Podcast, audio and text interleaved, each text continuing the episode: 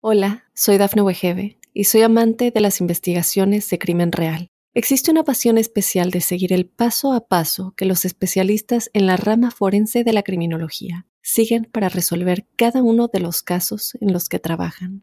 Si tú, como yo, eres una de las personas que encuentran fascinante escuchar este tipo de investigaciones, te invito a escuchar el podcast Trazos Criminales con la experta en perfilación criminal, Laura Quiñones Orquiza en tu plataforma de audio favorita. ¿Son los aditivos seguros y podemos comer todo lo que queramos? ¿O son peligrosos, nos hacen engordar y son responsables de enfermedades? El uso de aditivos en los alimentos se refiere a sustancias que agregan a los productos para proporcionarles ciertas propiedades. Obviamente, algunas de esas propiedades podrían mejorar la salud del alimento como conservantes, pero normalmente están ahí para mejorar a la industria alimentaria, como son edulcorantes, emulsionantes, espesantes o colorantes. Y hay que recordar que este uso realmente es prescindible o innecesario para tu salud, por lo que está muy cuestionado hoy en día, sobre todo cuando hablamos de los edulcorantes y de los colorantes. Pasemos a revisar los tres tipos de aditivos más comunes en el etiquetado alimentario, para que aprendas a interpretarlo y a sus propiedades. Primer grupo, edulcorantes. ¿Son seguros o te provocan cáncer? Pues tenemos que recordar que ni una cosa ni la otra. Realmente los alimentos que comemos llevan cantidades muy pequeñas de edulcorantes respecto a la cantidad que nos podría causar problemas, así que relacionar edulcorantes con cáncer es desorbitado. No obstante, que sea seguro no significa que sea inocuo. Y es que es súper importante que sepamos diferenciar estos dos conceptos, ya que un abuso de algo seguro se puede convertir en dañino. Para que lo entiendas, un refresco es seguro, en tanto en cuanto no te va a pasar nada si te tomas uno de vez en cuando, igual que un donut. Como definición, son seguros. Son inocuos porque no te envenenan ni te causan una enfermedad simplemente por tomarlos una vez. Pero entenderás que si tu dieta se basa en refrescos y donuts, esos alimentos que se tildaba como inocuos bueno, mejor dicho, esas porquerías que se tildaban como inocuas, ahora te están enfermando por este exceso de ingesta. Pues eso pasa con los edulcorantes. Que sean seguros por la ciencia invita a que muchos de nosotros consumamos productos light o sin azúcar que a la larga te fastidian la microbiota. Y como vimos, una flora intestinal dañada te engordará y bajará tu sistema inmune. Pero el papel que tienen los edulcorantes es que le siguen dando un sabor dulce a los alimentos, aunque tiene la ventaja que no generan tanta insulina y no aportan tantas calorías como el azúcar. Y entonces, Claudio, ¿dónde está el problema? Pues que si solo vemos las calorías y las hormonas, podría ser una ventaja, ya que de primeras podemos ver que ingieres menos calorías y que quizás te pueda ayudar a perder grasa. Pero si tenemos coherencia fisiológica, tenemos que recordar cómo funciona tu hipotálamo. Tu cerebro y tu hipotálamo están diseñados para que no te mueras de hambre, ya que durante cientos de miles de años moríamos de hambruna y de escasez de alimentos. Así que tenemos una especie de sensor que te prima si entran sabores dulces o agradables. Así que si te estás exponiendo constantemente a tu paladar con edulcorantes, aunque sean cero calorías, tu paladar estará acostumbrado a ese sabor tan agradable y se acostumbrará a esa gama de sabores. Y no solo eso, sino que también te lo exigirá. Por lo que luego, cuando tomes verduras, por ejemplo, tu paladar lo va a rechazar porque no posee la cantidad de calorías que tu cerebro piensa que tienes a disposición o que seas incapaz de comer chocolate del bueno, como ya vimos, con una pureza del 80-85% o mayor, notándolo muy amargo y teniendo que recurrir a cacaos convencionales mezclados con azúcares, los cuales no son tan beneficiosos. También lo puedes ver con el café. Como vimos, también tiene unas propiedades dignas de ser un superalimento, pero claro, hablamos del café natural y sin edulcorar, pero si tu paladar está tan sesgado, acabarás consumiendo capuchinos con chocolate y toda esa mezcla de sabor de azúcares. Conclusión, pues es posible que estos edulcorantes no tengan calorías ni te generen insulina.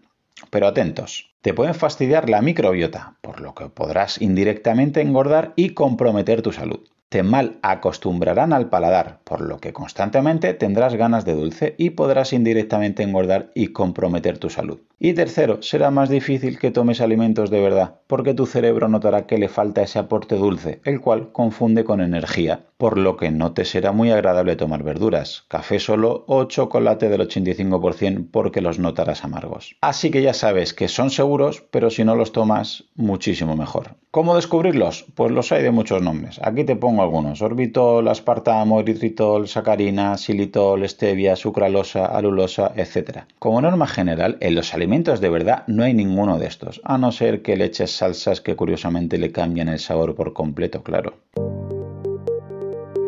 Segundo grupo de aditivos, conservantes. Ayudan a conservar tanto alimentos reales como ultraprocesados, alargando la fecha de caducidad y son necesarios para proteger la aparición de microorganismos como bacterias, levaduras y mos que puedan causar intoxicaciones alimentarias. Además, estos microorganismos deterioran los comestibles y hacen perder miles de millones de euros al año a la industria alimentaria, por lo que ésta se defiende usando sus herramientas conservantes. Destacaremos a continuación los cuatro tipos de conservantes más criticados, nitratos y nitritos, benzoatos, sorbatos y sulfitos.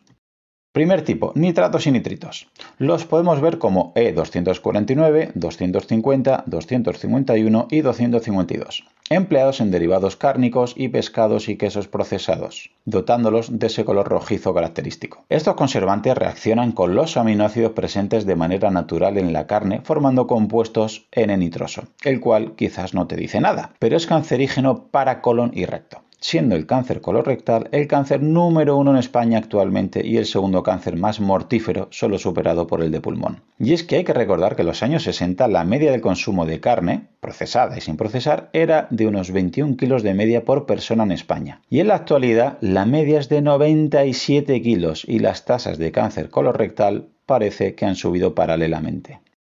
Segundo tipo, benzoatos. Los podemos ver como E210, 211, 212 y 213. Son conservantes que vienen del ácido benzoico, muy usado en bebidas azucaradas, así como mermeladas y salsas de comida rápida. Actualmente parece que se está relacionando estos conservantes con trastornos de déficit de atención, pero la relación aún no es demostrable, parece ser. Cuando a estos benzoatos se le une ácido ascórbico o vitamina C artificial, como E300, se forma un producto cancerígeno llamado benceno. Es una mezcla usada en refrescos gaseosos, bebidas energéticas, incluso se llega a superar las cantidades máximas permitidas en más de 20 veces.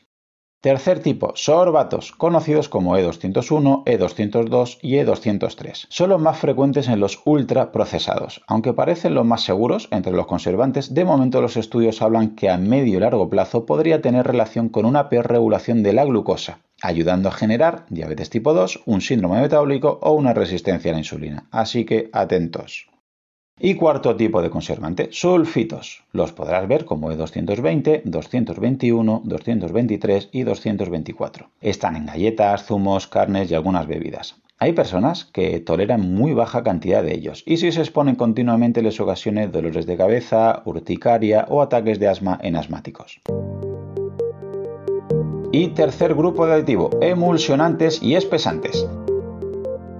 Los emulsionantes, también llamados emulgentes, se usan para dar mejor textura y facilitar la mezcla de grasas en ultraprocesados. Se usan bollería, margarinas, mayonesas, salsas comerciales, dulces y precocinados. Su función es que la grasa industrial no se separe y forme así un producto uniforme cuando se cocine y que así sea llamativo ante tus ojos. Los espesantes, por su parte, se usan para mejorar la viscosidad del producto, por lo que hace que para el paladar sea muy agradable esa textura. ¿Y cuál es el problema? Pues lo de siempre, que perjudican tu microbiota. Primero, porque las bacterias que esperan comida real las estás matando de hambre y estás alimentando otro tipo de bacterias que acabará dándote problemas a largo plazo. Normalmente en la etiqueta los puedes ver en la clasificación de E300 a E399, E400 a E499 y E1400 a E1499. Los emulsionantes más conflictivos son E407, 433, 468 y 469. Se les relaciona con la enfermedad de Crohn, colitis ulcerosa, síndrome de intestino permeable y todo apunta a que esta disbiosis y disrupción intestinal la sitúan como una de las máximas culpables de la obesidad, sobre todo infantil, así como diabetes tipo 2, síndrome metabólico y resistencia a la insulina. Bueno chicos, espero que toméis nota de qué aditivos son los que deberíamos evitar en nuestra alimentación. Si te gustan estos temas, te recomiendo encarecidamente estos dos libros para saber un poco más del tema. Mi dieta cogea de Thor Sánchez y Come comida real de Carlos Ríos.